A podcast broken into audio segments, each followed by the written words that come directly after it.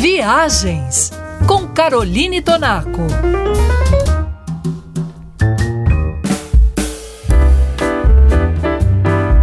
Depois de visitar Sydney, que foi a quarta colocada no ranking da revista britânica The Economist, que enumerou as 10 melhores cidades para se viver em 2024, nós continuamos na Austrália e chegamos a Melbourne, uma das top 3 deste ranking exclusivíssimo.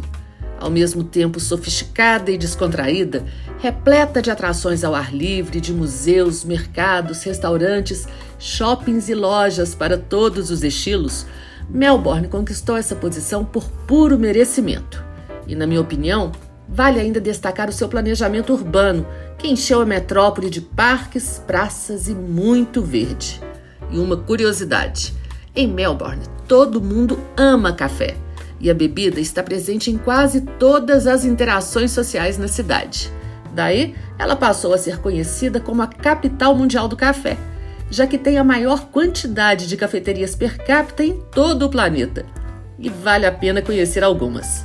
Quem visita Melbourne também precisa embarcar no City Circle Train, uma linha de bondinhos elétricos que faz um percurso circular pela cidade.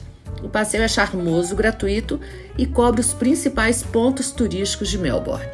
Imprescindível é visitar os seus mercados como Queen Victoria, que vende de produtos orgânicos a roupas e artigos de artesanato.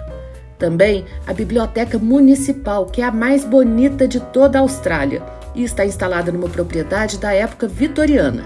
E é claro, o Jardim Botânico de Melbourne, inaugurado em 1846 e até hoje considerado um dos melhores e mais belos do mundo.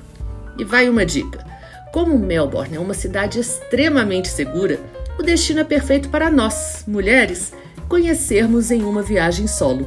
No próximo programa, seguimos com o nosso tour. Até lá!